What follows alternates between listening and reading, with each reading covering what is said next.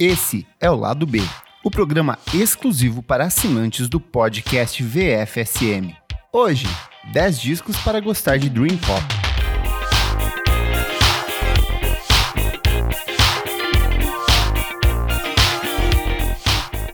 A cada nova edição, 10 dicas incríveis de materiais relacionados ao mundo da música. Quer ter acesso a outras edições do programa? Apoie o nosso podcast em padrim.com.br barra podcast VFSM. Lá você tem acesso ao nosso grupo fechado no Facebook e outros benefícios incríveis.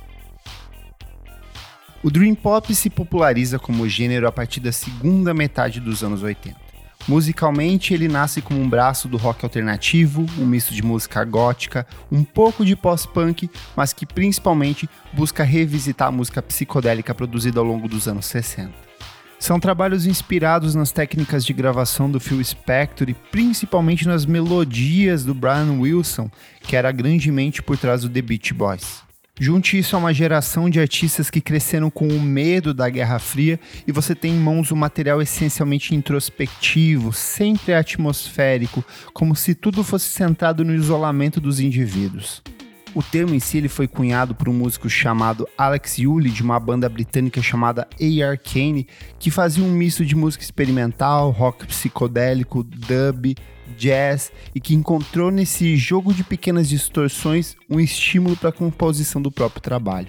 Quem também ajudou na popularização do Dream Pop foi um jornalista britânico chamado Simon Reynolds, que é um importante pesquisador da área musical, que junto do Dream Pop ajudou a popularizar outros gêneros como o shoegaze. Por falar no shoegaze, que é um estilo normalmente relacionado a bandas como The Jesus and Mary Chain, My Bloody Valentine, a diferença é que o Dream Pop utiliza das distorções muito mais no sentido atmosférico e melódico, enquanto o shoegaze ele brinca mais com as texturas e um sentido quase cru, de crueza, de desconstrução dos elementos. Eu sou o Kleber Fak e esse é o Lado B, o programa exclusivo para assinantes do podcast VFSM, e hoje eu trago para você 10 discos para conhecer, entender e mergulhar nesse que é um dos gêneros mais incríveis da música, o Dream Pop. 10. Depends of Being Pure at Heart, auto-intitulado, 2009. Dentro da extensa lista de discos relacionados ao Dream Pop, o Depends of Being Pure at Heart, primeiro álbum de estúdio da banda comandada pelo Keith Berman, está longe de ser um dos mais importantes. Porém, ele é musicalmente muito interessante e aprazível, difícil de ser evitado. Musicalmente, ele propõe um resgate de tudo que havia sido produzido entre o final dos anos 80 e começo dos anos 90, estrutura que vai da obra do Cocktail Twins ao My Bloody Valentine, só que de um jeito muito próprio da banda nova-iorquina. São guitarras altamente distorcidas, sujas, porém sempre contrastadas pela voz doce da Peggy One, junto do Kip Berman, vocalista da banda. Entre as canções que recheiam o disco, faixas como a inaugural Contender, Young Adult Friction e principalmente a Teenager in Love, que até hoje é uma das músicas mais significativas da cena nova-iorquina na segunda metade dos anos 2000. Nunca teve contato com Dream Pop, não sabe do que eu tô falando? Comece por esse disco porque ele dá uma introdução para muitos dos outros trabalhos que eu vou apresentar ao longo da lista.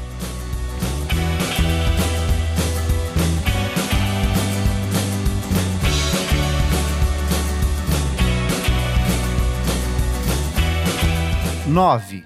Terno Rei, Violeta. Desde o início da carreira, os integrantes do grupo paulistano Terno Rei vinham investindo na composição de um material marcado pelos detalhes, ruídos, vozes submersas e distorções. Exemplo disso está em toda a sequência de abertura da banda, que é formada pelo Vigília de 2014 e Essa Noite Bateu como um Sonho de 2016. Só que foi com o terceiro álbum de estúdio deles, o Violeta, que a banda alcançou seu melhor resultado. Além do maior refinamento nas guitarras, as canções propõem resgate do rock produzido nos anos 80, principalmente o rock brasileiro, vide a forte similaridade com a obra de nomes como Paralamas do Sucesso, Barão Vermelho, Legião Urbana, o resultado desse forte comprometimento estético da banda e principalmente das letras do Alessater está na entrega de músicas como Yoko, Dia Lindo, 93, Luzes de Natal e toda uma sequência de faixas sempre marcadas por esse forte aspecto nostálgico dos versos, estrutura que naturalmente dialoga com a composição dos arranjos, sempre empoeirados, sujos, como um som enevoado, porém tratado de forma sempre convidativa. Depois que você ouvir esse disco, aproveite para relembrar os primeiros trabalhos da banda e principalmente um single de 2015, Trem Leva Minhas Pernas, que traz um pouco dessa sonoridade de um jeito muito bem trabalhado dentro de estúdio.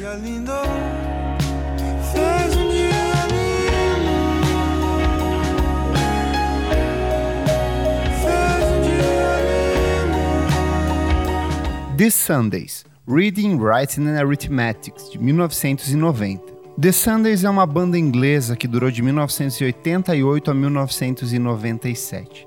Ela era formada pelo David Gaverning, Harriet Hiller, Patrick Hannon e Paul Brindley.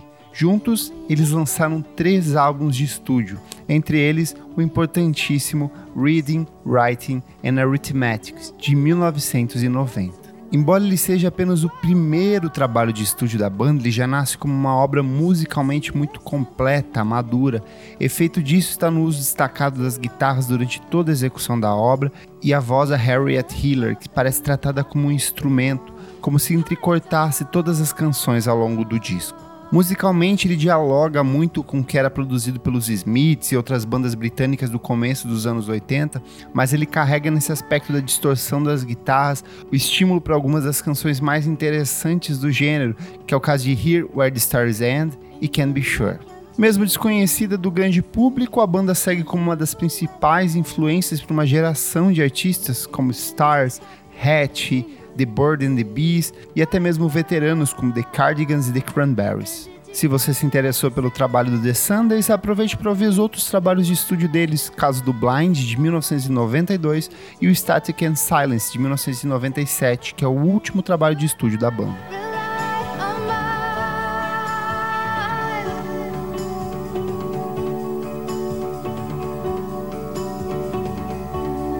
Sete, Yola Tango, and then Nothing Turned Itself Inside Out 2000.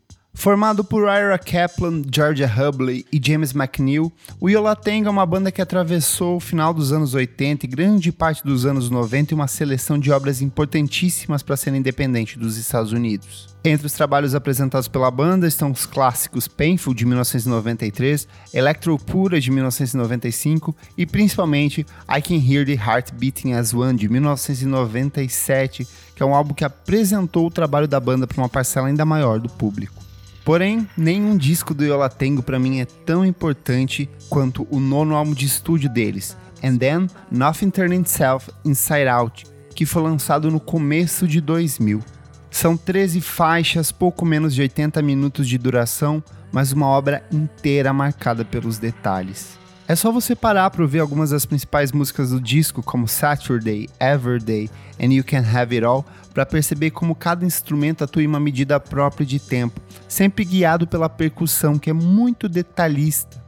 Produzido de forma independente, um intervalo de quase um ano e distribuído pela Major Records, And The Nothing Turn Itself Inside Out é o típico caso de uma obra que exige tempo até se revelar para o ouvinte, porém, uma vez que você está dentro dela, é difícil querer sair.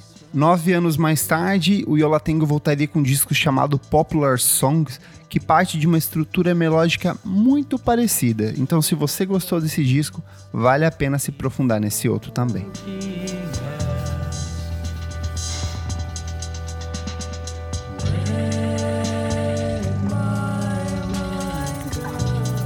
Seis. This Mortal Coil, A Till End in Tears, 1984. Esse é literalmente uma coletânea de clássicos. Comandado pelo Evil Watt Russell, que é o fundador do selo 4AD, a mesma gravadora que apresentou nomes como Pixies, The National, St. Vincent Grimes, o This Mortal Coil é uma espécie de coletivo que se reuniu para a produção desse álbum, que é um dos clássicos não apenas do Dream Pop, mas muito também da música gótica britânica desse período. A ideia do projeto é unir nomes como Elizabeth Fazer, do Cocktail Twins, o Simon Raymond, a Cindy Sharp e a Lisa Gerrard, que era do Dead Can Dance, para reinterpretar a obra de alguns dos principais compositores dos anos 60 e 70, caso do Alex Chilton do Big Star, que tem duas músicas regravadas dentro desse disco. Em termos de estrutura, ele é um trabalho muito significativo porque ajudou a consolidar uma série de elementos que seriam bem característicos do Dream Pop, que é o caso da voz, que é tratada sempre de maneira etérea, como um complemento às melodias e aos arranjos, e principalmente as guitarras, que aqui são tratadas de forma atmosférica, Porém, a todo momento dialogam com essa música psicodélica dos anos 60, principalmente nomes como The Beach Boys e The Zombies, que são resgatados em uma estrutura meio obscura dentro desse disco. Entre as canções que você encontra no disco, clássicos como Another Day, Song to the Siren e principalmente a Kangaroo, que é a faixa de abertura do disco e é uma versão para uma música composta pelo Alex Chilton. Importante na época em que foi lançado, e Till End in Tears ainda hoje segue como uma das obras mais influentes do gênero, servindo de inspiração para o trabalho de uma dezena de jovens artistas.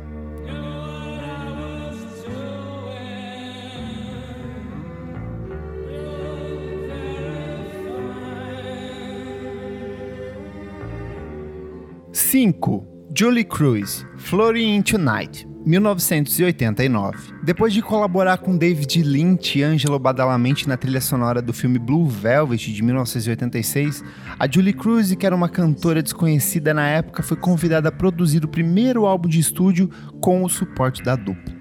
O resultado desse processo está na entrega do Floating in Tonight, é um trabalho que vai do jazz ao uso de ambientações nostálgicas que revisitam o pop dos anos 60. O mais interessante dessa parceria entre o David Lynch, Julie Cruz e o Angelo Badalamenti é que muitas das faixas presentes nesse disco foram posteriormente rearranjadas e trabalhadas na trilha sonora de Twin Peaks.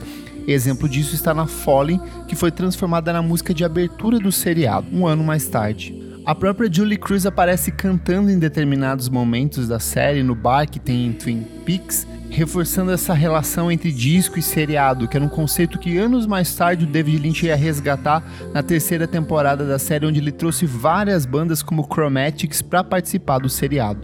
Ao longo dos anos, o Floating Tonight acabou se transformando em um clássico cult para diferentes artistas, principalmente cantoras como a Julia Holter, a Groper, que transportaram para dentro de estúdio muito dessa atmosfera sombria que marca o disco.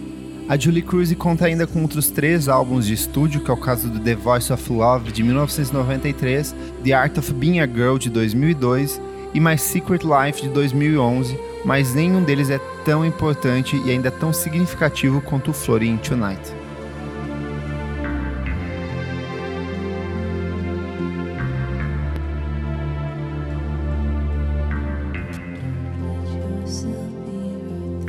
Quatro Maze Star, So Tonight That I Might See, 1993.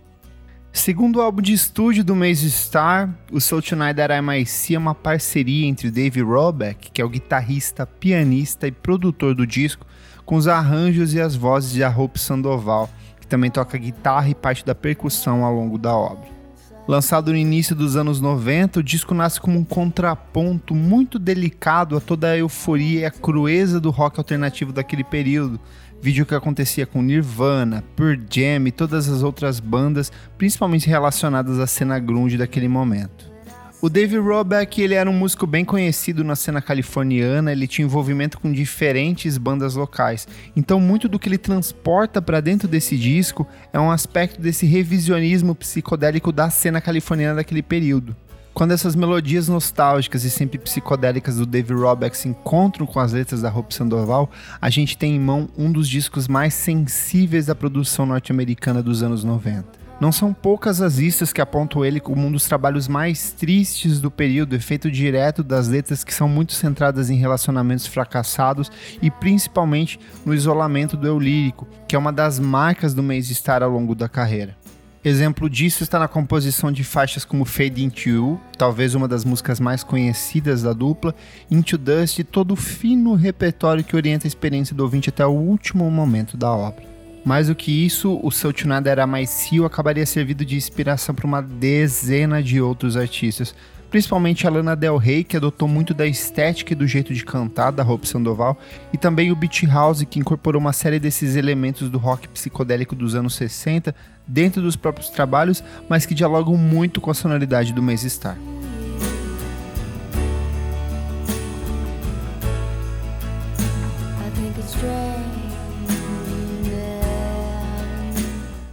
3. Galaxy 500 On Fire, 1989. Original de Cambridge, Massachusetts, o Galaxy 500 é uma banda formada por Dean Wareham, Dimon Krukowski e Naomi Young. É uma banda que durou apenas 4 anos, mas que lançou três álbuns importantíssimos para o Dream Pop. O mais importante deles, On Fire, de 1989, segue com uma das obras mais significativas e influentes do gênero ainda hoje. São guitarras densas, vozes abafadas e versos sempre consumidos pela dor, conceito que vinha sendo explorado pela banda desde o álbum anterior, Today, de 1988, e que viria orientar o trabalho do trio até o álbum seguinte, This Is Our Music, de 1990. Diferente de outros trabalhos do gênero, onde as guitarras são sempre tratadas de forma atmosférica, como um pano de fundo instrumental, em On Fire as guitarras assumem uma posição de destaque dentro do disco, rivalizando a todo momento com as vozes da Naomi Young e do próprio Wareham. Exemplo disso estão algumas das principais faixas do disco, como Tell Me, Blue Thunder, Snowstorm.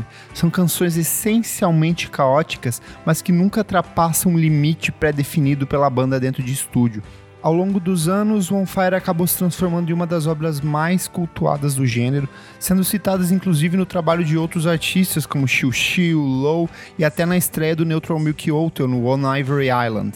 Infelizmente, a banda chegou ao fim em 1991, mas todos os três integrantes seguiram em diferentes projetos paralelos, inclusive o Warhammer acabou trabalhando na produção de alguns discos do Mercury Heavy e outras bandas importantes da cena alternativa do começo dos anos 90.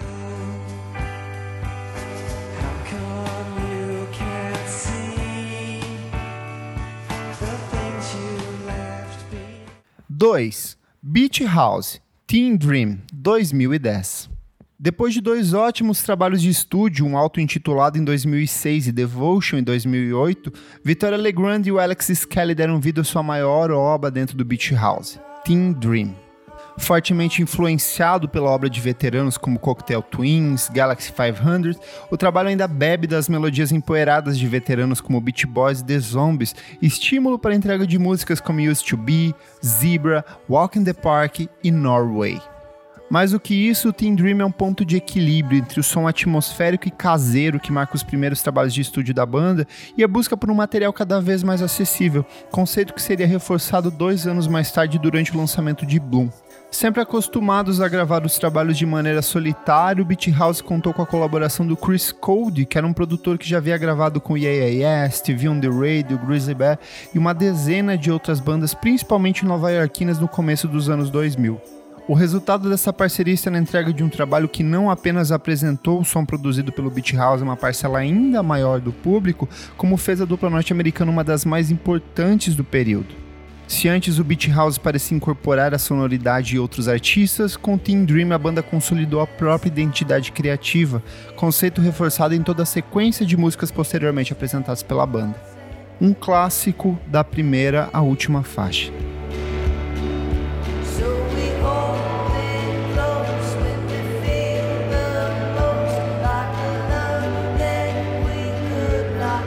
1. Um, Cocktail Twins, Heaven or Las Vegas, 1990.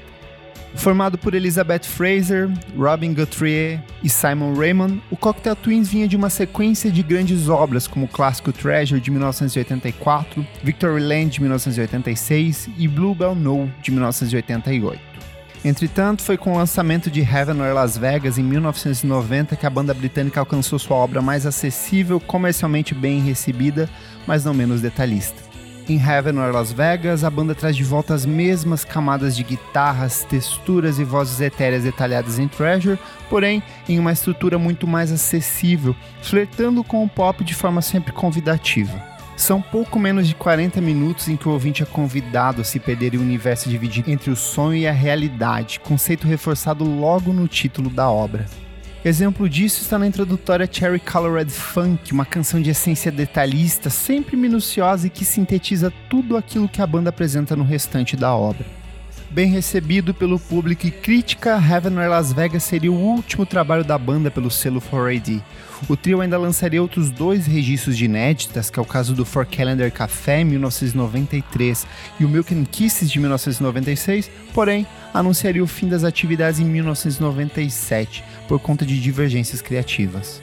Entre os artistas que citam a banda como uma de suas principais inspirações, nomes como Bjork, Portishead, Jeff Buckley, Massive Attack, My Bloody Valentine e uma extensa lista de nomes importantíssimos para o mundo da música.